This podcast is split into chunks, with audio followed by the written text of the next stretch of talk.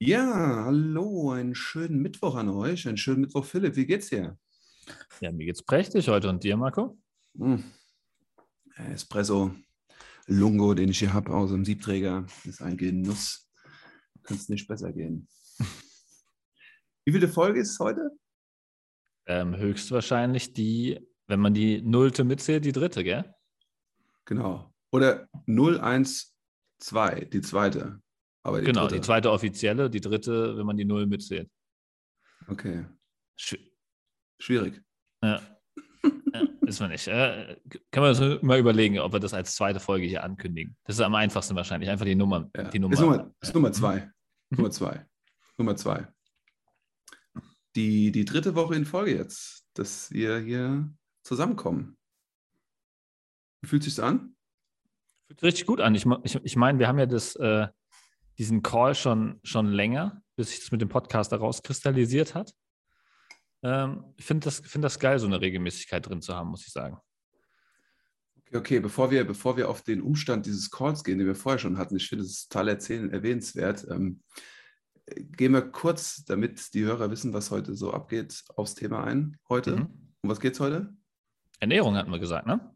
Genau, Ernährung, bisschen Nahrungsergänzung, und von der Idee, damit ihr wisst, wie wir heute, was euch heute erwartet, wir, Philipp und ich werden unsere Ernährungshistorie mal ein bisschen aufblättern.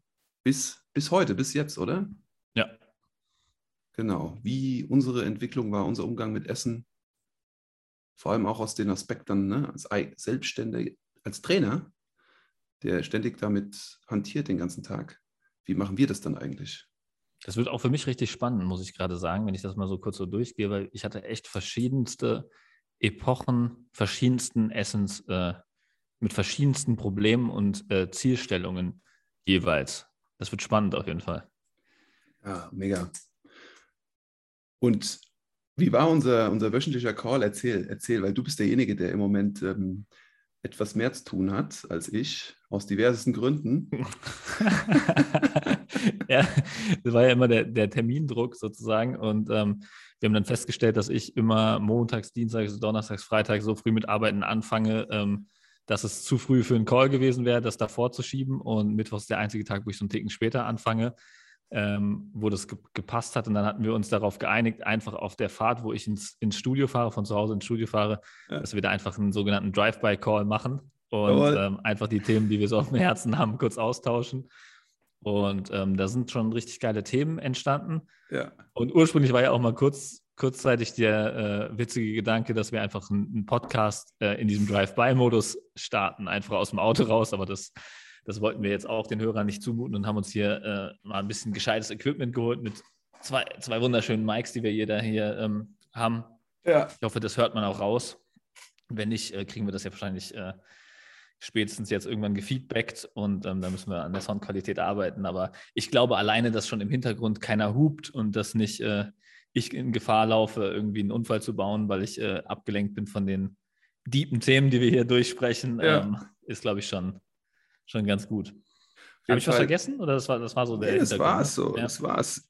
Ich muss an dem Stuhl arbeiten, auf dem ich sitze. Ich werde mich versuchen, nicht zu bewegen. Und ich kann mich noch erinnern, du warst irgendwann mal einkaufen und wir haben diesen Call gemacht. Und ich war diesen ganzen Einkaufsprozess dabei. Vom Betreten des Supermarkts bis zur Kasse, bis zum Einladen.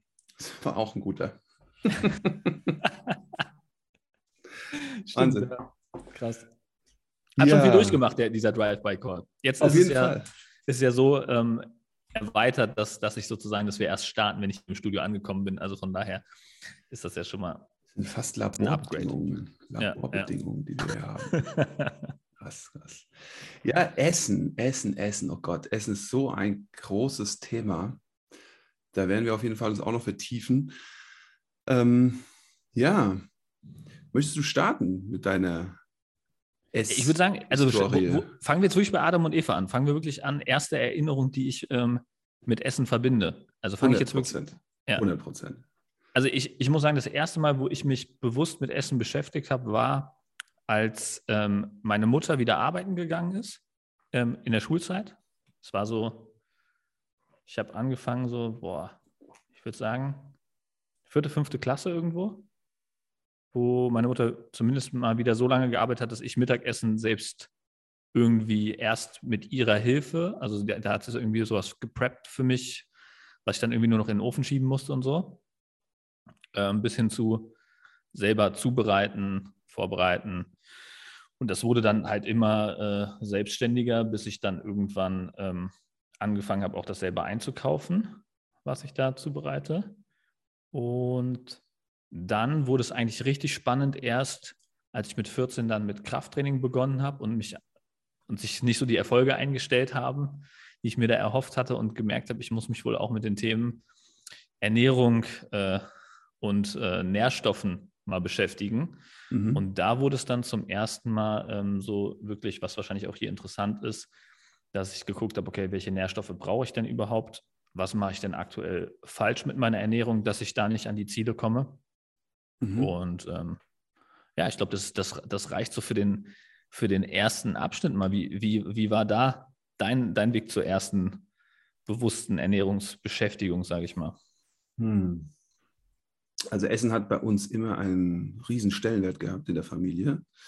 Ähm, Vater Italiener, Mutter aus Deutschland. Ähm, beide Familien haben immer gerne gekocht und immer gerne zusammen am Tisch gesessen. Auch immer viele Menschen, die sich da versammelt haben. Das war Ritual. Also ob wir bei der deutschen Verwandtschaft gegessen haben oder in Italien bei der italienischen, unter zehn Personen saßen wir nicht am Tisch. Und dementsprechend waren dann auch immer die Vorbereitungen. In Italien zum Beispiel in den Sommermonaten, in denen wir dann in den Ferien dort waren, da ging es dann Samstag auf den Markt. Und ich kann mich noch erinnern, meine Oma, die ist mehrere Gänge zum Markt und zurückgelaufen. Die hatte so einen Zwischenbunker im Treppenhaus, wo sie praktisch die Einkäufe gebunkert hat. Die hat so viele Plastiktüten getragen, dass sie die Hände eingeschnitten hat und hatte oben zwei oder zum Teilweise auch drei Kühlschränke im Landhaus, wo die dann die ganzen Waren verbunkert hat. Und in den Sommermonaten geht man meistens aufs Land oder ans Meer und verbringt dann Flüchten vor der Hitze. Und dann wurde dann immer gekocht. Also meine Oma, ihre Aufgabe, also ihr, ihr Alltag war, die Nonna, die Nonna, die hat halt gekocht. Ja. Und das habe ich halt von Tag 1 so bewusst wahrgenommen, wenn wir in Italien waren. Dementsprechend hat das mein Vater auch äh, zu Hause gemacht, äh, meine Mutter auch. Und es wurde immer warm gegessen, abends, mittags, morgens. Dementsprechend auch schon früh. Mein Vater, der hat mir dann immer den Quark hingestellt mit Marmelade, 250 Gramm. Das war so ein Klassiker morgens und Eier. Das war ein anderer Klassiker. Und dann ging es in die, in die Grundschule. Also wie, viel, wie viel Eier in der Zeit so, für so einen großen Mann wie dich? ja, wir waren schon immer so zwei bis vier Eier, ja. Zwei bis vier, das, das, das geht ja noch. Wären das heute mehr? Heute sind es mehr, ja. Also ja, mindestens sechs. Aber man soll doch nur drei Eier pro Woche essen. Das, sonst steigt doch das Cholesterin. Richtig, das, das, ist, das ist sehr gefährlich mit dem Cholesterin, vor allem weil wir es selber produzieren, ja. ja. Anderer Tag, anderes Thema, aber ja. ja. aber so war das. Und ähm, dementsprechend viel Essen, gutes Essen, gute Qualität, frisch zubereitet. Das war immer so bei uns. Und so bin ich dann, als ich ähm, ausgezogen bin und meine ersten Kochversuche dann bewusst alleine hatte, ging das genauso weiter. Also ich bin dann mit, diesen, mit dieser Prägung, bin ich dann in mein eigenes Leben gestartet. Und es hat sich sofort geführt. Ich habe richtig viel Geld für Essen ausgegeben. Finde ich mega spannend. Also ich, ich muss sagen, ich bin als äh, ultimativer Sparfuchs damals dann aufgezogen was, äh, oder aufgewachsen, was, was Essen anging, weil ich, wie gesagt, dann irgendwann selber einkaufen musste und äh, ja meine Nährwerte ähm, reinkriegen musste. Ich muss dazu sagen, ich, ich hatte damals als erstes Ziel zuzunehmen. Ich habe äh, mit, mit 14 damals auf äh, 1,88 äh, Körpergröße, paar 60 Kilo gewogen. Ja. Und ähm, hatte tatsächlich sogar das Problem, das dass, ähm, dass teilweise äh, meine Freundin äh, mehr gewogen hat als ich, so, ne? In der, in der Zeit. Da, da wachsen die, die, die Mädels ja ein bisschen schneller als die, die Männer. Und das war dann äh, tatsächlich schon eine Selbstwertproblematik, ne? dass, du, dass du halt einfach so ein, so ein Strich in der Landschaft bist und äh, im Prinzip auch nicht so diesem Beschützerding äh, gerecht werden kannst. Ne? Deswegen, das war ein Riesenthema am Anfang für mich. Also ähm, auch eine, eine männliche Statur da aufzubauen. Und ähm, ich habe halt angefangen mit Training, aber es ist halt nichts gewachsen. Ne? Also das war wirklich so die, das erste Dreivierteljahr. Ich habe trainiert wie ein Irrsinniger mhm. und ähm, die Leute haben halt einfach nicht gesehen, dass ich trainiere. Mhm. Ne? Also es hat, ist nichts passiert auf der Waage. Und da kam das dann halt wirklich, dass ich mich damit beschäftigt habe und halt erstmal rausgefunden habe, okay, was musst du denn da an Nährwerten zu dir führen, dass überhaupt die Chance besteht, dass du zunehmen kannst, ja. dass du diese Muskulatur aufbauen kannst. Ja. Das war ein sehr langer Prozess, aber da war halt sehr viel Nahrung äh, notwendig. Und dementsprechend habe ich dann da auch ähm, teilweise halt wirklich äh, gespart, äh, um halt diese Masse überhaupt äh, vom Budget her hinzukriegen. Ne? Was war so dein, dein, dein Klassiker in der Studentenzeit? das, war noch gar, das war noch keine Studentenzeit, das war noch Schulzeit tatsächlich. In der Schulzeit? Also hast selber ähm, gekocht schon in der Schulzeit? Ja, ja. Also wirklich, ich habe fünfte Klasse also ich glaube, mein erstes Rührei oder so habe ich in der dritten Klasse gemacht oder zweiten. Ich weiß nicht, irgendwie so relativ früh, aber, aber jetzt so wirklich, dass ich, dass ich mittags für mich selbst was machen musste und so, das fing relativ früh an. Ähm, und ähm, der, der, Klassiker für dieses Zunehmen war tatsächlich, das war ganz lustig, meine damalige Freundin, äh, die Mutter hat im Altersheim gearbeitet und die haben da, haben da so einen Shake entwickelt, der äh, für alte Leute gedacht war, damit die nicht vom Fleisch fallen. Ne? Weil alte Leute haben ja ein Problem, genug zu essen, ne? die haben keinen Bock ja. mehr auf Essen. Und die haben da einen Shake aus ähm, Quark, Maltodextrin oder Traubenzucker war es damals, glaube ich, noch, ähm, ähm, Maiskeimöl für die Kalorien mhm. und Banane. Das waren so mhm. die, die Hauptbestandteile dieses Shakes. Alles einfach in den Mixer. Boah. Zack, fertig ab dafür. Und über Maiskeimöl kannst du dann die Kalorien einstellen. Sozusagen. Mhm. Maiskeimöl ist ein geschmacksneutrales Öl, das, das schmeckst du nicht. Und mhm. der Shake schmeckt 1A, also kannst du mal ausprobieren. Ist äh, super lecker und hat halt mordsmäßig viele Kalorien. Das war so eins meiner, meiner Standardrezepte, die halt äh, immer drin waren. Das habe ich auch so an alle meine Trainingspartner dann äh, vererbt gehabt. Das war sozusagen der Proteinshake, den ich damals hatte. Ordentlich. Ja. Da gab es noch kein Proteinpulver, das hat so viel gekostet.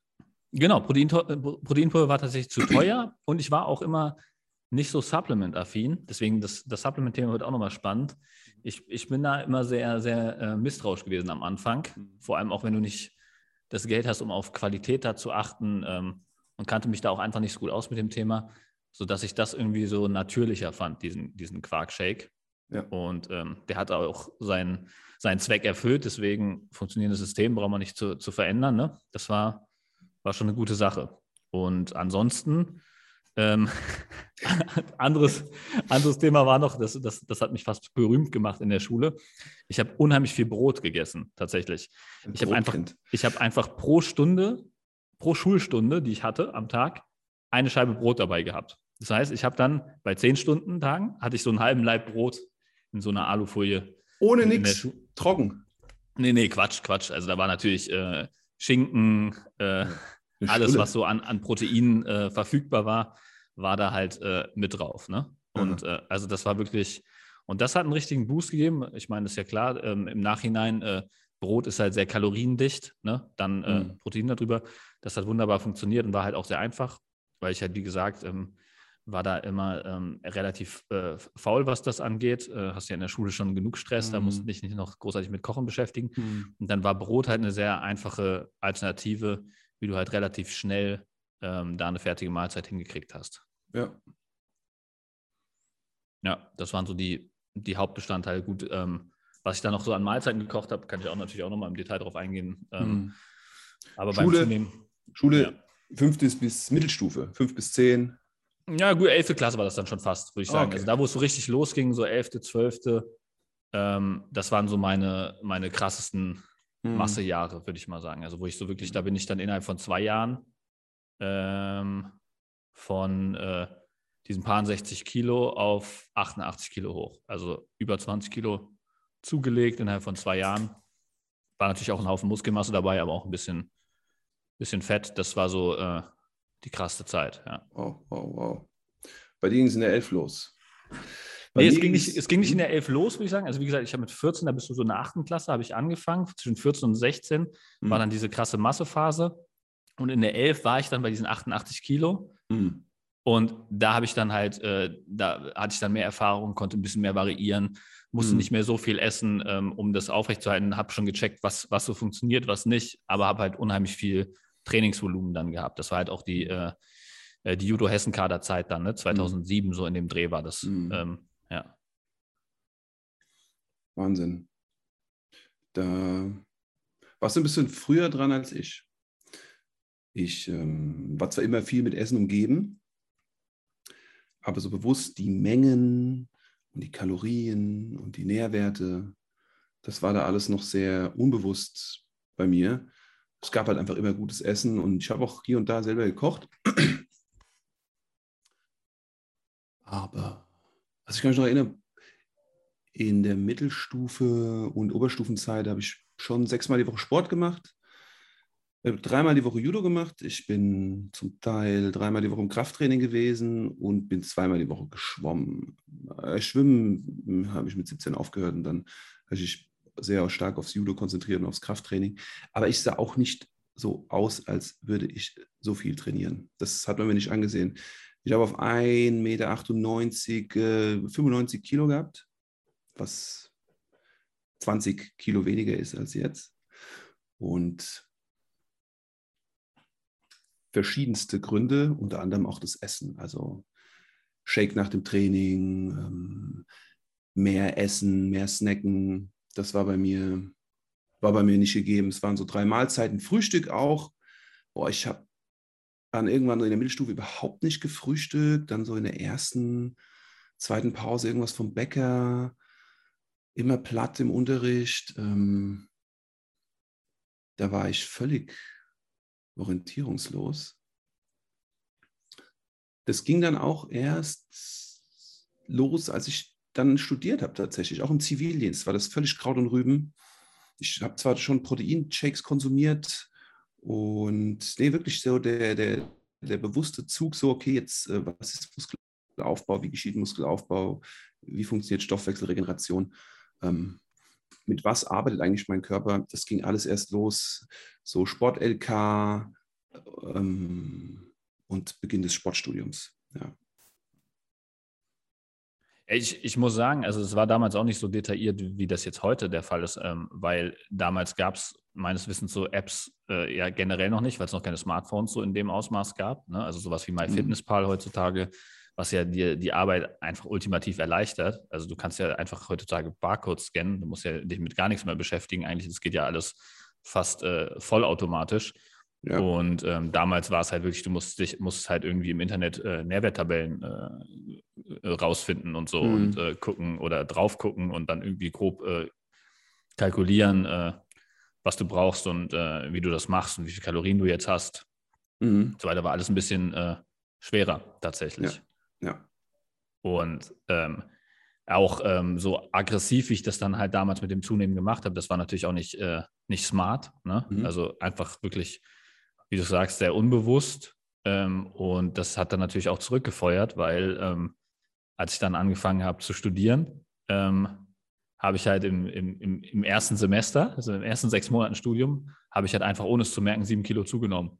Mhm. Also, weil du sitzt halt einfach nur noch, du, äh, in den ersten Semestern war auch viel äh, Feierei und so, ne, mhm. viel Alkohol im Spiel und ähm, weniger Sport. Ich hatte damals noch keinen Judo-Verein in, in, in, mhm. Darmstadt mhm. und ähm, dann ähm, bin ich tatsächlich, habe ich mir einen Judo-Verein gesucht. Mhm. Ähm, dann sollte der erste Wettkampf stattfinden. Die haben mich bis 90 Kilo eingeplant. Ich stelle mich auf die Waage und sie auf einmal so irgendwie so 95, 96 Kilo. Und äh, da, da habe ich erstmal einen Schock gekriegt, weil ich habe noch nie in meinem Leben vorher irgendwie ungewollt zugenommen. Es war eher immer so wirklich, dass ich abgenommen habe, wenn ich nicht drauf geachtet habe. Mhm. Und das war so der erste Struggle, wo es dann wirklich ums Abnehmen ging. Der Vorteil war natürlich dadurch, dass ich mich dadurch ähm, durch, dieses, durch, durch, diese Zunehmphase so krass mit, mit, mit Zunehmen beschäftigt hatte, kannst ja. du das halt einfach rückwärts machen. Also wenn du weißt, wie du zunimmst, weißt du auch, wie du abnimmst. Weil du kannst einfach diese ganzen Schritte, die du sozusagen machst, um zuzunehmen, kannst du ja einfach wieder rausnehmen. Das ist, mhm. äh, das war halt ähm, super cool, dass ich diese Erfahrung vorher gemacht habe, tatsächlich. Und das hat mir dann auch immer wieder geholfen, ähm, für die ähm, weiteren Wettkämpfe dann das Gewicht äh, äh, relativ schnell zu reduzieren. Mhm. Praktischer Ansatz auf jeden Fall. Ja. Einfach das, was du vorher gemacht hast, weniger machen und dann geht es wieder zurück. Ja, ja. ja genau. Also mhm. das war auch eine große er Erkenntnis, muss ich sagen. Ne? Also, dass du das so einfach ähm, in beide Richtungen hinkriegst. Wenn du es mhm. einmal ähm, verstanden hast, wie es funktioniert, kannst du es super leicht in beide Richtungen bewegen. Meine erste Zahl, die ich äh, versucht habe umzusetzen, waren Gramm Eiweiß pro Kilogramm Körpergewicht. Hm? Jürgen Weineck, große Bibel der Sportwissenschaftler. Optimales Training. Genau, optimales Training, geblättert, ja. Zugang zur Literatur gehabt, äh, Umfeld gehabt. Also Umfeld war bei mir immer wichtig. Ah, erstes Semester Sport, okay. Du willst zunehmen, brauchst drei, vier Gramm pro Kilogramm Körpergewicht und dementsprechendes Training. Und ähm, in der letzten Folge haben wir darüber erzählt, wie wir zum Personal Training gekommen sind. Und bei mir war es ja so, dass ich dann im Kraftraum der Uni den ersten progressiven Krafttrainingsplan dann geschrieben bekommen habe von ähm, Dr. Hagen Hartmann. Grüße an ihn. Hat funktioniert, auch äh, längerfristig gesehen. Und da habe ich dann auch versucht, diese ähm, Eiweißgeschichten umzusetzen. Und dann kann ich mich erinnern, da habe ich wirklich zum ersten Mal dann gerechnet und auf Packungen geschaut und okay, 4 Gramm pro Kilogramm Körpergewicht. Ich wiege 95, ich will auf 105. Wow, 450, 400 Gramm Eiweiß muss ich essen. Und dann kann ich mich noch erinnern, wie ich dann morgens angefangen habe, den halben Kilo Magerquark mit Wasser und ein bisschen Geschmack zu mixen und zu trinken als Frühstück. Ja, das war wirklich, glaube ich, so mein erstes Frühstück um dann die Eiweißmenge reinzukriegen und dann Krafttraining gemacht. Dann, dann gab es dann hier, willst du, willst du Shake, willst du Protein kaufen? Wir haben hier 5 Kilo Cytec Protein. Ich hole sie aus dem Auto. Okay, was kostet es? Ja, okay, dann bares Geld gegeben. Da wurde es dann in der Uni mit Eiweiß versorgt. Hatte ich da so den 5 Kilo Eimer in der Küche stehen. Ja. Dann gab es die Shakes nach dem Training. Geil. In der, in der Mittagspause rüber zum Penny gelaufen okay, was hat hier Protein? Ähm, Handkäse mit Musik, okay, kaufe ich, zack. Okay, Hüttenkäse kaufe ich. Ah, die Pute eingepackt, die kaufe ich. So, und dann unten im, im, im, im Sportlercafé gesessen und sich so abstrus hier ähm, den Curling Frischkäse auf die Pute drauf gemacht und dazu noch den Handkäse gedippt. ja. Um auf die Proteine 100%. zu kommen, ja. Und ja. dann am Abend ging es so weiter, ja. Und, und, und, und ich habe es nicht geschafft, auf die 400 Gramm Eiweiß zu kommen. Ich war aber so satt, ja. Und, und ich hätte auch andere Sachen essen können, ja, Kohlenhydrate und, und natürlich Gemüse mhm. und so. Und da war wirklich das erste Mal, wo ich gemerkt habe, äh, Essen, was ja oft so erzählt wird, Training macht Spaß, Essen, Essen ist eine Aufgabe. Also mhm. wenn du deinen Zielen entsprechend ähm, essen willst, musst, darfst, sollst, was auch immer möchtest, dann ist das eine krasse Herausforderung. Wenn, wenn du es nie irgendwie mal probiert hast. Ja. Das war so der, ein, der, der Start. Das war so mein Start. Aber das hat auch funktioniert. Ich hatte ja in der letzten Folge erzählt, ich habe dann in den ersten zwei Semester Sportstudium 10 Kilo draufgepackt. Ja. Wie das zusammengesetzt war, das weiß ich nicht, weil damals Hautfaltenmessung, das wurde alles nicht thematisiert. Ähm, Body Composition im Studium auch nicht. Also das kam im Studium einfach noch nicht dran. Das war auch in der Literatur, die wir damals zur Verfügung hatten, wurde das auch noch nicht aufgegriffen. Ja, und da, seitdem ging es dann los, dass man bewusster sich auseinandergesetzt hat mit Ernährung und Lebensmitteln. Ja, und das, das ist aber ein geiler Punkt, den du gerade mit dem Eiweiß gemacht hast, weil das ist tatsächlich auch eines der wichtigsten äh, Dinge, ähm, einfach diese, diese, diesen Eiweißstandard zu erfüllen dem Ziel entsprechen, was man, was man hat. Ja, und ähm, viele Leute sagen immer, dass das äh, es ja einfach ist, wenn du ähm, Probleme hast zuzunehmen oder es ja einfach ist, wenn du äh, Probleme hast abzunehmen und so weiter und immer das Gegenteil. Aber ich finde, es ist immer eine Herausforderung. Wenn du, wenn du ein Ziel bezüglich deiner Figur hast, dann hast du immer eine Herausforderung. Entweder du musst verdammt wenig essen oder du musst verdammt äh, viel essen und du willst meistens das, das Gegenteilige von dem haben, was dein Problem ist. Ne? Also wenn jetzt zum Beispiel, ich habe früher Probleme gehabt zuzunehmen, ich will natürlich zunehmen und die Leute, die Probleme haben abzunehmen, wollen natürlich abnehmen. Ähm, so ist es immer in beide Richtungen sehr, sehr, sehr schwierig ähm, am Anfang, wenn man nicht weiß, wie es geht. Aber dieser Eiweißstandard ist halt äh, wirklich so eins der wichtigsten ähm, Tools, was das angeht. Ne? Also, dass, dass ich mir das auch so früh eingeprägt habe, ähm, wo ich, äh, an, über welche Quellen ich an Eiweiß komme, welche Dinge schmecken mir, äh, die ich in rauen Mengen essen kann, die genug Eiweiß liefern. Ähm, wie kriege ich in jeder Mahlzeit das hin, auch Eiweiß äh, da reinzupacken und so weiter. Mhm. Ne? Dieses Verständnis zu entwickeln und das so tief zu verankern, das, das führt so weit bei mir, dass wenn ich äh, ein paar Tage wirklich denke, boah, jetzt war die Ernährung aber echt katastrophal, vielleicht irgendwie im Urlaub oder sowas, wo du äh, irgendwie ähm, gar nicht die Möglichkeit hast, richtig einzukaufen und so. Selbst dann, wenn ich das im Nachhinein mal so du durchgehe und überschlage, merke ich, dass ich immer mindestens auf diese 1,5 bis 2 Gramm pro Kilogramm Körpergewicht Eiweiß mhm. zumindest komme. Ja, also das ist wirklich so, wenn alles katastrophal läuft, das ist immer drin. Das ist so unterbewusst verankert. Mhm. Und ich glaube, dass das halt sehr, sehr wichtig ist, diese, dieses Verständnis erst aufzubauen und das dann so weit zu automatisieren und zu routinieren, dass das halt nie wieder ein Thema ist. Mhm. Dass sich das auch nicht mehr stresst. So wie es mhm. uns, wie, wie du es jetzt beschrieben hast, dass es am Anfang halt wirklich eine, eine mhm. Herkulesaufgabe ist, äh, da auf deine Proteine zu kommen. Mhm. Ja, krass, aber ich meine, Eiweiß ist jetzt auch nicht so gesund, oder? Basenhaushalt, Rheuma, ja, Entzündungswerte. Ist ein, ist ein riesiger ähm, Mythos natürlich wieder, der auch in der Fitnessbranche ähm, äh, kursiert. Ähm, es ist halt, es ist halt wirklich so, dass immer gepredigt wird, dass man aufpassen muss, dass man nicht zu viel Eiweiß isst. Ne? Wenn du jetzt aber als Trainer ähm, mal wirklich siehst, was, ähm, was die Leute, die äh, zu dir ins Coaching kommen, ähm, an Eiweiß konsumieren, ja, also wenn du wirklich mal einen Einblick bekommst, was Leute an Eiweiß konsumieren, dann siehst du, dass es nie das Problem ist, dass jemand, irgendjemand zu viel Eiweiß isst.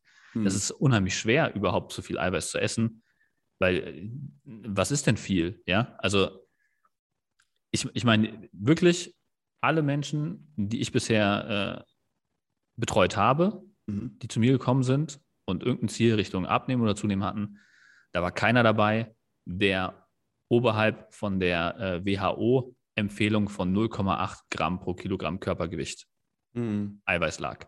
Mhm. Also selbst die, die WHO empfiehlt ja so ein, so ein absolutes Minimum. Da geht es ja nicht mal um mhm. Muskelaufbau, da geht es darum, dass ähm, die Körperfunktionen erhalten sind, also sowas wie Darmfunktion, Immunsystem, ähm, Leber, alles, was so von Proteinen lebt, ne, dass das mhm. überhaupt sichergestellt ist. Mhm. Und nicht mal das wurde erreicht. Also da weiß ich gar nicht, woher dieser Gedanke kommt, pass auf, dass du nicht zu viel Eiweiß isst. Ja, kann ich auch nur bestätigen.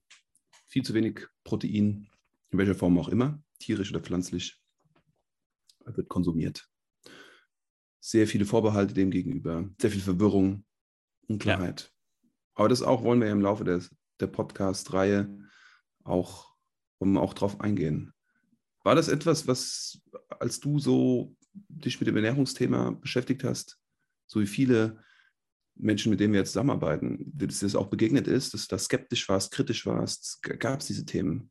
Ja, auf jeden Fall. Also am Anfang war es ja auch ähm, am schwierigsten, jetzt erstmal die ganzen Informationen, die du verfügbar hattest, zu filtern und zu überlegen, was stimmt jetzt, wem vertraust du auf was kannst du zählen, weil es ja nicht so einfach zu überprüfen, ähm, hat das jetzt nachhaltige Schäden, ähm, wenn ich zu viel Eiweiß esse zum Beispiel, ja? Oder wo, worauf muss ich achten? Ähm, ist Eiweiß gleich Eiweiß? Dann gibt es ja auch noch sowas wie biologische Wertigkeit. Spielt das eine, eine Rolle für mich, ja? Also das, das wird ja an allen Ecken dann irgendwie gepredigt, du musst das machen und du musst hier ähm, Ei mit Kartoffel kombinieren, damit du eine höhere biologische Wertigkeit hast, damit das besser aufgenommen werden kann vom Körper. Und diese ganzen Sachen, die kriegst du ja alle um die Ohren geworfen. Dann tauchen auf einmal BCAAs, hier Aminosäuren auf und sowas. Ne? Mhm. Dann musst du das nehmen. Dann musst du, ähm, nein, aber nicht Whey-Protein, sondern Whey-Isolat und so. Mhm. Weißt du, also das sind ja diese ganzen Sehen, Sachen. Ganz wichtig. Ja, die, die da äh, um dich herum fliegen und du, du weißt ja am Anfang gar nicht, äh, was Sache ist, was Phase ist. Und du musst erstmal für dich selber irgendwie das alles sortieren.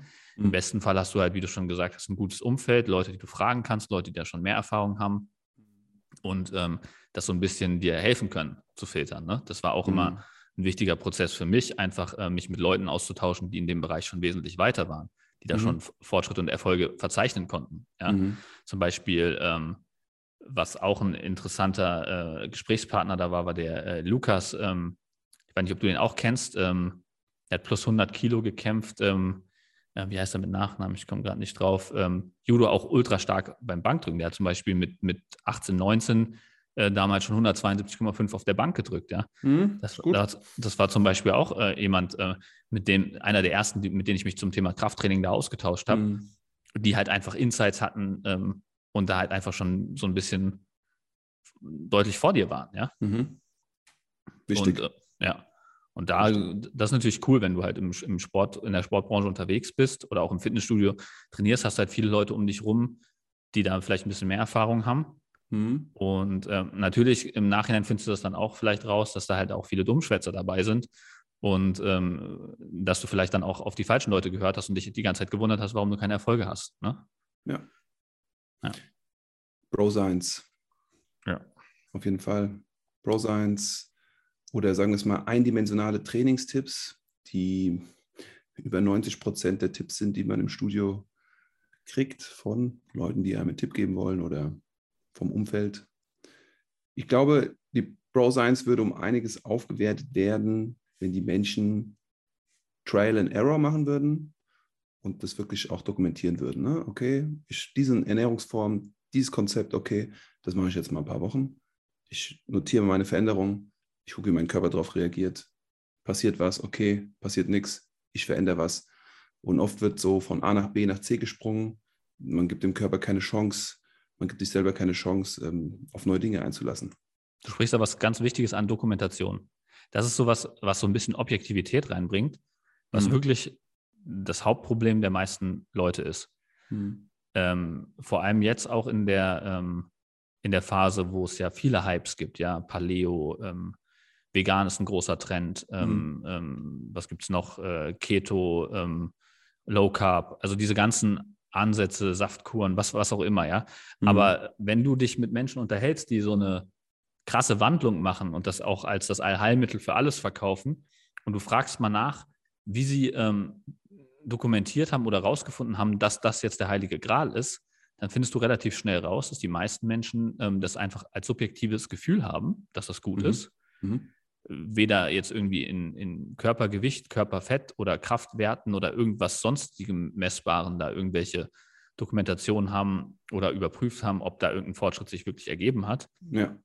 Und äh, du hast halt bei jeder Veränderung erstmal ähm, dieses Erfolgserlebnis. Ne? Mhm. Das ist ja immer, wenn du irgendwas Neues ausprobierst, dann hast du erstmal diese Glückshormone, die da ausgeschüttet werden, mhm. ähm, das was anders ist. Und ähm, das ist aber wirklich bei jeder Form, es sei denn, du machst eine absolute Mangelernährung durch, aber das ist halt bei jeder Form so und das ist sehr schwierig, ähm, glaube ich, dass man sich da nicht von verleiten lässt und dann ähm, das falsche Pferd reitet, äh, bis ja. es tot ist, sozusagen. Ja, ne? ja, also ich habe nie Notizen gemacht. Bis. Nee, also ich habe bei meinem Essen nie Notizen gemacht in der, in der Zeit, Oberstufe, in den Mitte 20ern. Das mit den Notizen, das fing alles erst an, als ich wirklich ähm, dann angefangen habe, als Personal Trainer zu arbeiten und dann angefangen habe, Ernährungscoaching zu machen. Da bin ich sehr intuitiv rangegangen mit den verschiedenen Lebensmitteln, aber auch noch keine Kilokalorien zählen, einfach nur die Makronährstoffe. Von Mikronährstoffen war ich noch weit entfernt. Und das war wirklich alles intuitiv und Körpergefühl. Ich kann mich noch erinnern, Proteinshake nach dem Training, das ist mir auch zugetragen worden. Da bin ich nicht selber drauf gekommen. Aber ich habe gemerkt, der tut mir gut. Ich so, wow, krass. Dann war ich erstmal bedient und dann habe ich ähm, damaliger Mitbewohner, ähm, Baseball-Nationalspieler, erster Bundesligaspieler, Sascha, Grüße an ihn. Er war der Erste, der mir ähm, Aminosäuren angeboten hatte. Hier, Marco, gehst doch immer ins Randori-Training da in Wiesbaden, bist doch immer danach fix und fertig nimm mal diese flüssigen Aminosäuren nach dem Training. Nimm mal zwei Ampullen direkt nach dem Training. Und ich so, okay, alles klar. Und habe ich mir dieses, diesen Gummibärensaft da reingezogen. Und ich am nächsten Tag einfach, es ist so spürbar und signifikant weniger Muskelkater, das hätte ich nie, konnte ich nicht glauben, ja. Und es waren die Aminosäuren. Also ich habe trotzdem einen Shake nach dem Training getrunken, aber die Aminosäuren, also die schnelleren Eiweiße, die haben mir so viel geholfen, das war dann für mich verankert. Und so immer durch Empfehlung, weil ich da auch dann eher ein passiver Typ bin oder gewesen bin, was diese Sachen angeht, nicht so offen, vielleicht auch etwas voreingenommen, bis ich dann angefangen habe, wirklich als Trainer zu arbeiten. Ähm, selbst als Athlet, ja, habe ich äh, mich erst langsam auf die Dinge eingelassen, ne? weil, weil wir Menschen Gewohnheitstiere sind. So.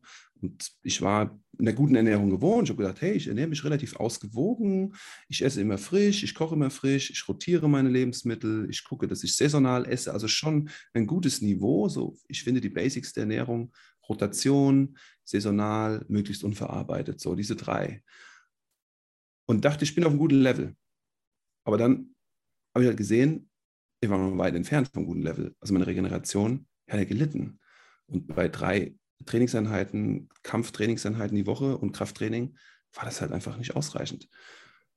Und dann haben mir die Aminosäuren einfach das nächste Level beschert, genauso wie die, wie die Proteindrinks. Und da bin ich dann immer hellhöriger geworden und ähm, bin immer weiter eingetaucht in die Materie, weil ich es am eigenen Körper halt erleben durfte. Ich habe mich darauf eingelassen.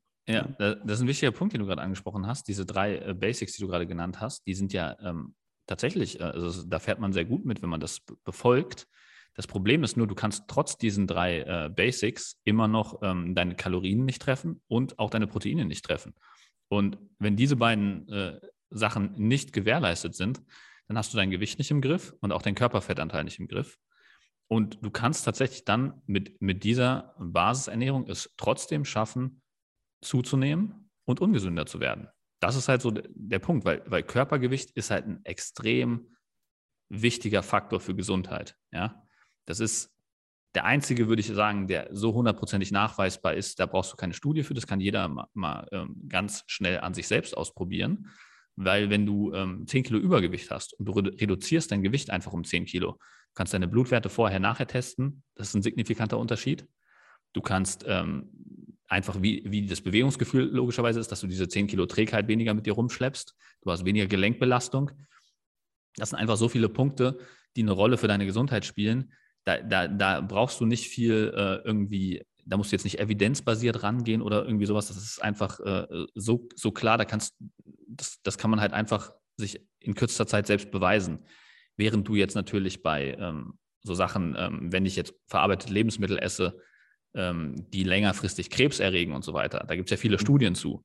Aber mhm. das ist halt immer sehr schwer greifbar für den Menschen, weil der Mensch ja ähm, schwer über so einen Zeithorizont von 30 Jahren nachdenken kann und mhm. äh, auch dann sagt, ja, das ist nur eine Korrelation und keine Kausalität. Also das, mhm. da, das ist nicht bewiesen. Es gibt auch äh, den Raucher, der nicht an Lungenkrebs gestorben ist und so weiter. Ne? Das ist immer so ja dann die Argumentationskette. Und ähm, das ist wesentlich schwerer nachweisbar. Aber dieses mit dem Körpergewicht, das ist so einfach zu überprüfen, einfach, dass das immer so die Basis sein sollte. Wenn ich 10, 20 Kilo zu viel auf der Waage habe, ähm, ja, dann, dann, dann würde ich da als erstes angreifen. Und ähm, diese anderen Sachen, ähm, die du jetzt gerade genannt hast, diese drei Punkte, die auch super wichtig sind, aber die würde ich dann halt als zweites angehen tatsächlich. Ne? Mhm. Das, das, das, da kann man so eine Hierarchie im Prinzip sich aufstellen was ähm, die stärksten Hebel für deine Gesundheit am Anfang sind. Mhm. Ja, das, das war auch eine, eine, wichtige Erkenntnis, die ich auch erst äh, Stück für Stück gemacht habe. Ja, weil ähm, das hat man dann irgendwie unterbewusst auch richtig gemacht vielleicht, aber das wurde mir dann auch erst wieder bewusst, als ich dann mit dem Kunden zusammengearbeitet habe, wie wichtig das dann doch ist, dem Kunden auch zu erklären, was für ihn die größten Hebel sind, weil er will ja auch schnellstmöglich Erfolge erzielen, um, um durch diese Mini-Erfolge, die er halt am Anfang macht, ähm, motiviert zu bleiben. Ne? Mhm. Das ist ganz wichtig. Ja. Auf jeden Fall. Definitiv. Ähm, ein Wie Punkt, der mir gerade noch eingefallen ist, ja. sorry, ähm, der, ähm, du hast eben gemeint, wann du das erste Mal wirklich ähm, getrackt hast, ist mir gerade noch eingefallen. Ähm, das erste Mal, wo ich dann das Tool MyFitnessPal tatsächlich benutzt habe, also wirklich, wo ich wirklich mal ganz strikt Kalorien getrackt habe und wirklich mal diese, diese neuen Tools genutzt habe, war 2013, nee, das war dann erst 2015 tatsächlich. Ich habe eine Klimmzugwette, äh, eine Klimmzugwette mit einem Kumpel gemacht. Wer als erster 30, wer als erster 30 Klimmzüge schafft. Hm. Ähm, 30. Kann ich, kann, kann ich, auch an anderer Stelle nochmal detaillierter Kinn, erklären. Kinn über die Stange, Butterfly Pull-Ups, strikte Pull-Ups, was, was United States Marine Corps Standard. Also das mhm. heißt, ähm, Kinn über die Stange, ähm, Arme unten ausgestreckt, kein Schwung aus den Beinen und ähm, Obergriff. Aha. Griffbreite, e Griffbreite, ja genau, proniert. Griffbreite egal. Kannst du okay. ja aussuchen. Aber ähm, ich meine, das, das, ist halt, was dir mehr liegt. Ne? Wenn du breiter Kreis hast, kürzeren Weg, ja. für mehr Latissimus, wenn du ähm, enger greifst, hast du halt mehr Weg, aber dafür ähm, halt mehr Armrekrutierung. Ne? Also es ist. Hm? Wette gewonnen? Ähm, ich habe die Wette gewonnen tatsächlich. Ging um Griechenland-Urlaub. Okay. Also war wirklich Einsatz dahinter, ging zwei Jahre, die Ja. Wette. Ja. Und ähm, da war es halt so, dass ich bei 25 Klimmzügen stagniert bin über mehrere Monate und einfach nicht mehr vorwärts gekommen bin. Da, da sind einfach die Standardtrainingsprinzipien dann, greifen da nicht mehr so gut. Also war Mhm. einfach ein Bereich, in dem ich noch nie unterwegs war. Mhm. Ganz andere Sachen relevant. Und dann habe ich mir überlegt, okay, ich hatte zu dem Zeitpunkt, äh, Zeitpunkt hatte ich 102 Kilo Körpergewicht. Und ich habe gedacht, okay, was ist der, die einzige Möglichkeit, jetzt schnell von 25 auf 30 Klimmzüge zu kommen, wenn ich beim Training keine Fortschritte mache? Hm, habe ich gedacht, ja, okay, Körpergewicht. logisch, Körpergewicht runter. Ja, ja. Und dann bin ich innerhalb von, von vier Monaten ähm, von den 102 auf die 89 Kilo runter und habe dann 30 Klimmzüge geschafft. Was? Und das war halt, äh, das war so meine Königs-Challenge bisher, weil das halt einfach muskelschonendes Abnehmen des Grauens ist, weil wenn du Muskulatur verlierst, gehen natürlich nicht mehr Klimmzüge. Ja. Und ähm, das ist halt wirklich die Königsdisziplin. Muskelschonendes Abnehmen, Eiweiße on, on point, Kalorien on point, nicht zu stark im Defizit, weil du sonst zu viel verlierst. Ähm, Mhm. ähm, trotzdem hartes Training, vier bis sechs Mal die Woche Klimmzüge. Mhm.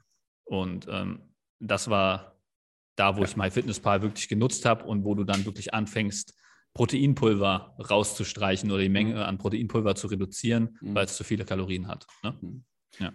Ja, für einen punktuellen Ansatz, ein punktuelles Ziel auf jeden Fall ein super effizientes Tool, um sich bewusst zu werden, wie viel Kalorien wo drin sind. Es ist wie, wie ein Lehrwerkzeug. Ja? Ja. Die Frage dann der Alltagsumsetzung und Effizienz ist eine andere, aber interessant, sehr interessant. Ja, diese, diese Gewichtsschwankungen hatte ich nie. Also haben wir auch letzte Folge schon angerissen. Gewicht im Judo machen. Ich bin immer im 102er-Bereich gewesen und bin dann immer unter die 100 für den Wettkampftag 99 oder 100.0 und dann habe ich im Halbschwergewicht starten können. Ähm, dann gab es irgendwann die Regelung, dass du auch 101 wiegen konntest in der Liga, also ein Kilo über der olympischen, äh, olympischen Norm und du konntest dann trotzdem kämpfen. Das haben sie gemacht, um den Athleten und Athletinnen ähm, das Gewicht machen ein bisschen zu vereinfachen. Ja, aber spannend. Sehr, sehr gut. Ja, bei mir war es schon schwankender mit dem Gewicht. Also ich habe Mhm. tatsächlich, ähm, wie ich äh, vorhin erzählt hatte, ich war eigentlich immer so bei den 88 Kilo dann, weil ich bis 90 Kilo gekämpft habe. Dann im Studium zum ersten Mal ungewollt zugenommen. Da war die Phase, wo ich eigentlich immer, wenn ich nicht drauf geachtet habe, über den 90 war und dann immer wieder regelmäßig Gewicht runter machen musste.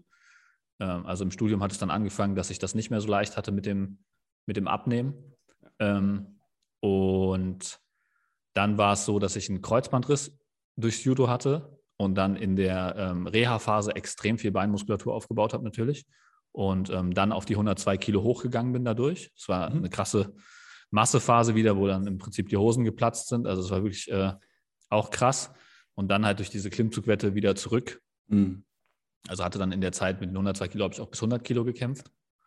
Und äh, da haben wir auch zusammen trainiert wieder. Das war, da, da, das war so ein bisschen äh, reunited. Ich weiß nicht, ob du dich da noch dran erinnern kannst, die kurze Phase, wo wir zusammen in Wiesbaden trainiert haben, ähm, noch zusammen ähm, mit dem ähm, Kameruner Ochsen ähm, Igor. Igor, Igor Ja. Makomchenga, Ja, kamerunischer Nationalstarter bis 100 Kilogramm. Ja. bester Satz von ihm: Philipp, ich mache kein Krafttraining, ich baue zu schnell Muskulatur auf.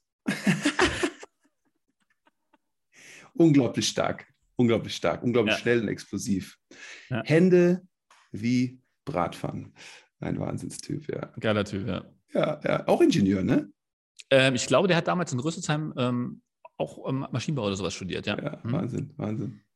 Stimmt, ich kann mich erinnern. Da haben wir uns auch immer mit den äh, Polizisten geschlagen, ja. die, die da kamen. Die Jiu-Jitsu-Leute da. Ja, ach, es war ein Fest. Hat richtig. Spaß gemacht. Wie ist es denn eigentlich jetzt mit der Ernährung? Also, du bist Trainer, du bist, du bist, wenn man das an dieser Stelle sagen darf, ich glaube, wir haben es noch gar nicht erwähnt, du bist der Familienvater auch Mhm. und ist mit deinem Alltag und deiner Ernährung, Frühstück, Mittag, Abendessen, Shakes, Snacks, was, was kannst du umsetzen, was nicht und wo sind deine Struggles? Ja, also das ist tatsächlich ein interessanter Punkt, weil ich habe jetzt schon ein paar Meilensteine jetzt ähm, und Kehrtwendungen äh, in der Ernährung erwähnt gehabt und der krasseste Meilenstein jetzt wirklich war nochmal dieser Schritt zum, äh, zum Familienvater, also wo mein Sohn auf die Welt gekommen ist. Das ändert natürlich alles. Also zum einen natürlich akutes Schlafverhalten, da sind wir jetzt noch gar nicht drauf eingegangen, könnte man eigentlich auch eine eigene Podcast-Folge zum Thema Schlaf machen. Ähm, weil das äh, Schlaf hat natürlich auch einen riesen Einfluss auf die Ernährung. Ähm, und das ist krass gewesen, weil ich habe nie so eine Problematik ähm, mit Heißhungerattacken gehabt, weil ähm, ich halt wirklich sehr viel Gemüse esse, ballaststoffreich esse, äh, viele Proteine drin habe. Also alles, was so den Blutzucker stabilisiert, habe ich eigentlich so als, als Standards ähm, routiniert. Ähm, auch regelmäßiges Essen klappt eigentlich in der Regel normalerweise gut. Und dann mit äh, diesem Schlafmangel und ähm, teilweise kommt immer wieder was dazwischen. Ähm, du musst deine Zeit komplett anders einteilen da war dann auf einmal deutlich mehr Heißhunger, schlechtere Vorbereitung, ähm, ab und zu vergessen einzukaufen äh, oder beim Einkaufen Sachen vergessen, weil halt man natürlich als erstes nachdenkt, was, was braucht äh, der Sohnemann. Mhm. Und ähm, das war äh, tatsächlich eine, eine riesen Umstellung. Ja. Und wieder eine ganz neue Art mit Ernährung, auch mit Training dann, das machen wir dann in der Trainingspodcast-Folge, umzugehen alles ähm, wesentlich flexibler zu gestalten, ortsunabhängiger, ähm, spontaner zu gestalten, fail-safer aufzustellen. Auch, also die Ernährung muss versagenssicherer sein, weil halt einfach viel zu viele Sachen auftreten, dass sich Sachen verzögern, unerwartet oder ähm, Sachen dazwischen kommen. Dann, äh, wie gesagt, weniger Schlaf. Und ähm, da bin ich wirklich in, zum ersten Mal seit Ewigkeiten ähm, kurzfristig ins Straucheln geraten und musste mich da erstmal wieder komplett neu aufstellen. Also es war wirklich, äh, fand ich sehr spannend, weil ich habe immer, habe das immer so ein bisschen belächelt. Am Anfang muss ich äh, arroganterweise sagen, ähm, als Familienväter mir erzählt haben, dass es ja so schwer ist, als Familienvater ähm, die Ernährung in den Griff zu kriegen. Ich, ich habe das gefühlt. Also ich habe das gemerkt, wie schwierig das sein muss, wenn es mir schon schwerfällt, der sich ja wirklich schon viel mit Ernährung auseinandergesetzt hat und viele geile äh, Routinen ähm, da implementiert hat, wenn es mir schwerfällt, wie schwer es jemandem fallen muss, ähm, der sich damit noch nicht beschäftigt hat. Und da kann ja. ich diese, diese Dadbot, äh, also das ist ja so Dadbody, ähm, dass, der, dass der Vater außer Shape kommt sozusagen, kann ich, kann ich super, super gut nachvollziehen tatsächlich jetzt, ja. Was sind deine zwei effizientesten Strategien, wie du deine Ernährung in deinen Alltag, also den Alltag eines selbstständigen Unternehmers, eines Familienvaters integrierst? ähm, seine Proteinquellen kennen, die man gerne isst, die, die immer gehen, die ähm, haltbar sind und die so zeitlich zu organisieren, dass man auch mal verkraften kann, wenn man Einkaufen vergessen hat, dass man immer das Richtige zu Hause hat oder da, wo man arbeitet. Also ich habe hier zum Beispiel im Studio einen Kühlschrank, ein Gefrierfach, ähm, wo ich was lagern kann. Was hast du? Und also was ich jetzt hier vor Ort habe, zum Beispiel, ja. ähm, was ich immer eigentlich standardmäßig habe, ist Skier und äh, Körnigen Frischkäse. Das sind so mhm. zwei Sachen, die ich immer dabei habe. Thunfisch ist auch eine Sache, die ich immer, immer am Start habe. Das wären jetzt so, so ein paar Proteinquellen schon mal. Mhm. Ähm, und äh, Tiefkühlgemüse tatsächlich, weil das hat sich als sehr schwierig rausgestellt. Bei dir im Gym? Ja, also ich, ich habe nicht, nicht alles immer hier im Gym, aber ich habe es zu Hause und nehme es dann mit ins Gym und habe Teile auch, auch schon hier. Ja. Okay. Und ähm, Tiefkühlgemüse waren auch ein extrem wichtiges Ding, weil die Haltbarkeit von Gemüse natürlich äh, sehr davon abhängig ist, wie du einkaufen gehst und so. Und wenn du jetzt frisches Gemüse machst, dann, dann musst du halt zweimal pro Woche mindestens einkaufen gehen. Mhm. Und ähm, wenn dann halt mal was aus dem Rahmen fällt oder so und du kannst das Gemüse nicht verbrauchen, schmeißt halt die Hälfte weg. Und mhm. das äh, ist mit Tiefkühlgemüse wesentlich einfacher handzuhaben. Und äh, du weißt ja, dass du immer was äh, zu Hause hast, was gut für dich ist und ähm, was sättigt ja. was so ein bisschen diesen Blutzucker-Thematiken entgegenwirkt. Und da gibt es mittlerweile echt gute Sachen, muss man sagen. Also zum Beispiel Aldi hat da ähm, die Marke Biogut mittlerweile, die ähm, einfach Bio-Tiefkühlgemüse in sämtlichen Variationen haben. Sogar äh, so Gemüsepfannen und sowas. Also wirklich. Äh, Gewürzt, ungewürzt? Ähm, beides. Kannst mhm. du, kann, wie du lustig bist, wenn du jetzt sogar ähm, es ganz versagenssicher machst, dann holst du dir die gewürzte Variante, da ist dann noch ein bisschen Öl drin, hast ein bisschen mehr Kalorien aber ansonsten unverarbeitet und wie gesagt auch Bioqualität. Mhm. Ähm, und ähm, dann musst du gar nichts mehr machen. Du kannst theoretisch nur Gemüse essen, schmecken ja. einwandfrei. Ähm, wenn du sagst, du hast wenigstens mal ähm, auf der Arbeit irgendwie noch die Möglichkeit, irgendwie ein bisschen Gewürze und, ähm, und was zum Zubereiten zu haben, ähm, dann kannst du das natürlich äh, auch einfach unverarbeitet kaufen, also das Ja. einfach nur das pure Tiefkühlgemüse und ähm, dann selber halt kombinieren. Aber es ist dann halt wieder schon äh, ein Schritt mehr, eine Ausrede zu haben. Ne? Ja. Ja, auf jeden Fall. Oh, zwei Das- gute Strategien, ja. Ja, das würde ich sagen, sind so die, die, die umsetzbarsten. Mhm. Ja, brauchen eigentlich, braucht jetzt eigentlich keiner mehr zu mir ins Coaching zu kommen. Ihr wisst jetzt, äh, wie es läuft. Ich leihe ihm alles aus dem Rippen für euch. Mach ich. ja, und bei dir, Marco? Also ich meine, du, bist ja noch kein Familienvater, aber du hast ja andere äh, Themen.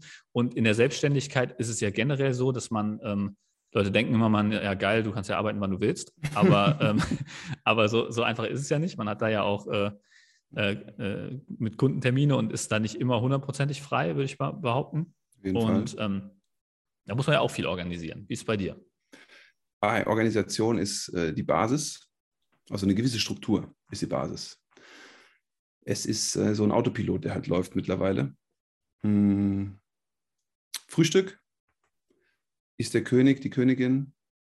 Das ähm, ist jeden Morgen. Also das bereite ich jeden Morgen zu.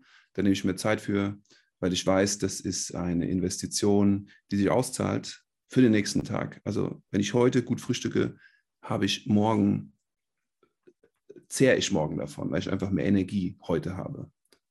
Deshalb Frühstück auf jeden Fall. Und egal wie knapp die Zeit ist, ich räume mir da Zeit für ein und ich habe unterschiedliche Optionen, die unterschiedlich lang dauern.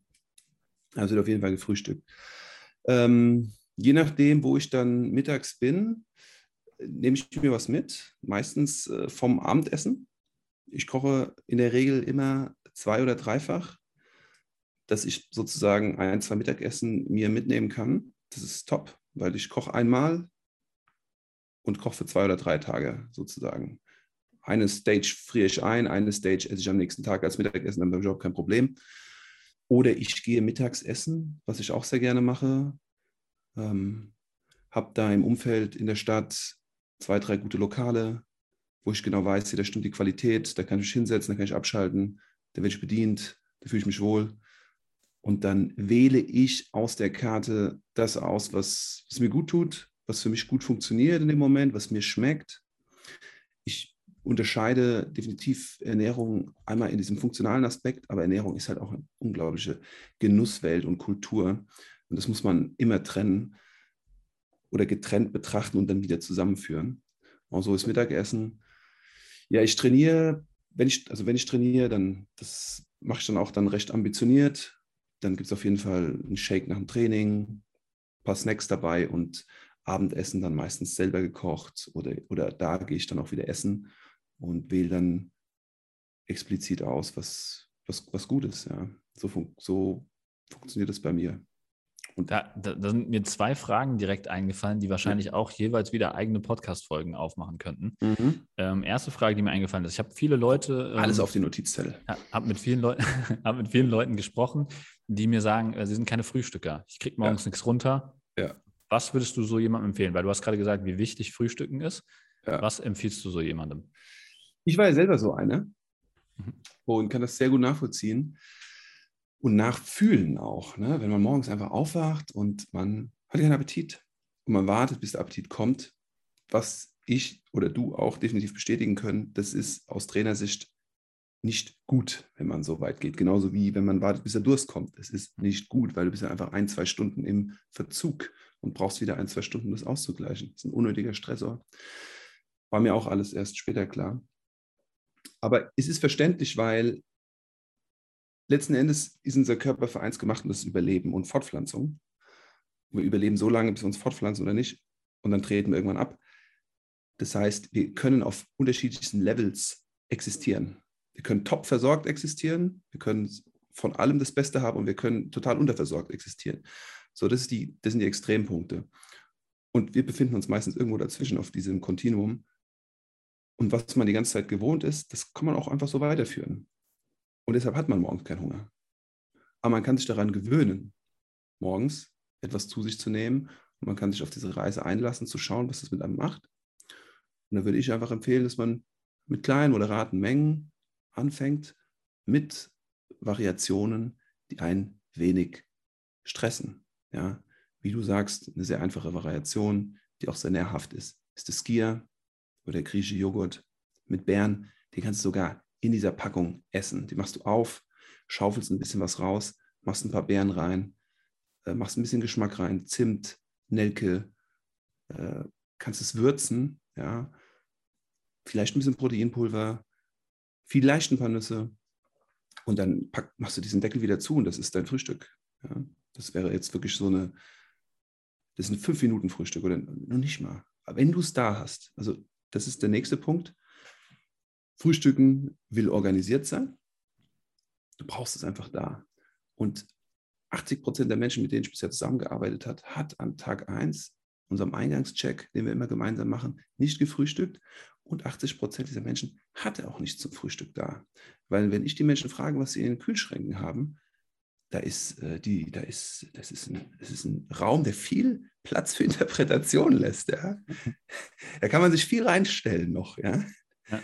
Also ja, Tube Senf, Flasche Weißwein, Tüte Haribo.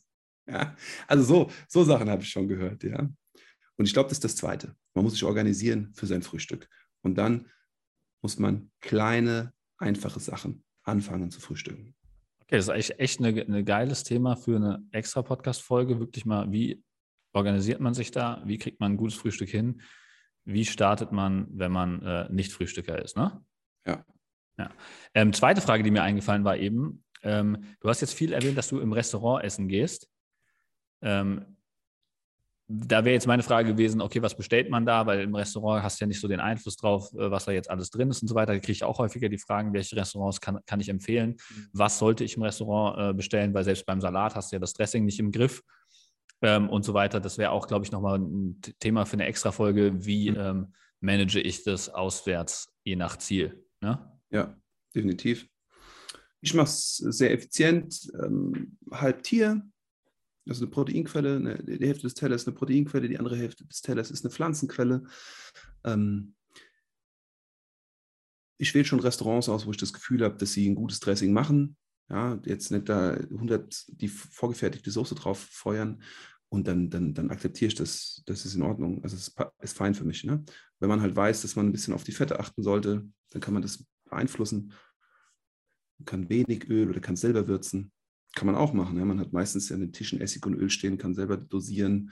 Ähm, und dann ohne selber, Dressing bestellen sozusagen. Ja, oder ohne Dressing bestellen. Mhm. Aber am Ende ist es für mich immer eine Mischung aus einem aus einer Proteinquelle, eine Mischung aus einer pflanzlichen Quelle, ein paar Kohlenhydrate sind dabei.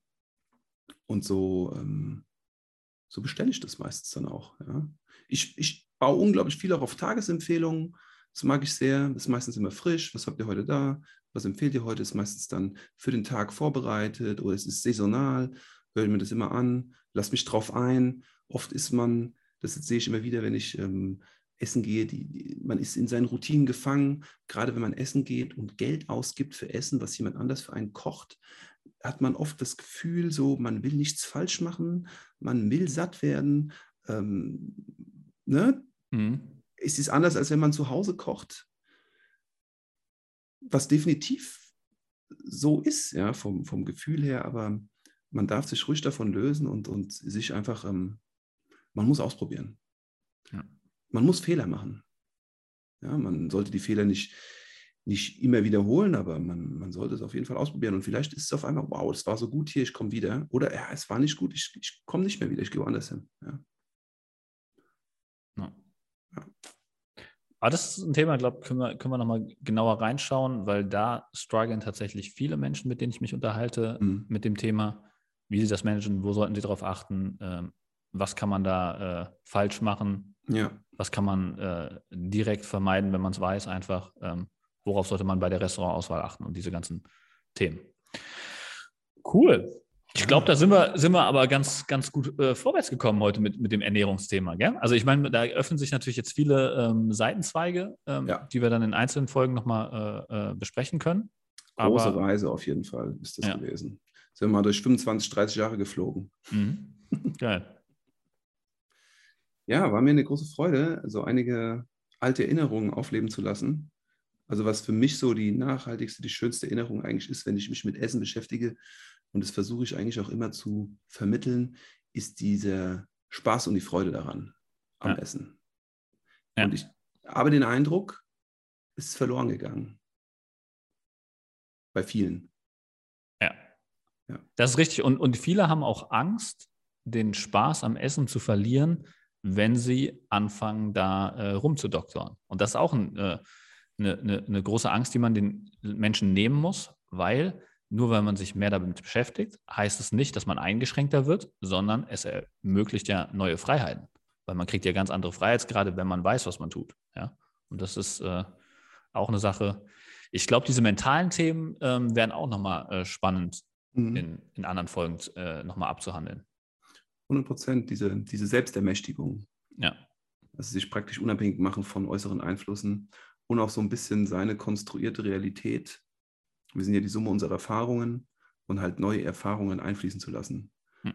Das ist auch ähm, das Thema Einstellung. Ne? Ist meine Einstellung festgefahren? Ist es ein Fixed Mindset oder habe ich ein, ein wachstumsorientierte Einstellung, neugierig, also ein Growth Mindset? Ja? ja. Definitiv. Ja. Top, top. Ich habe Hunger. Nachmittagssnack. Ja. Was, was ist dein, Nachmittag, dein Nachmittagssnack jetzt?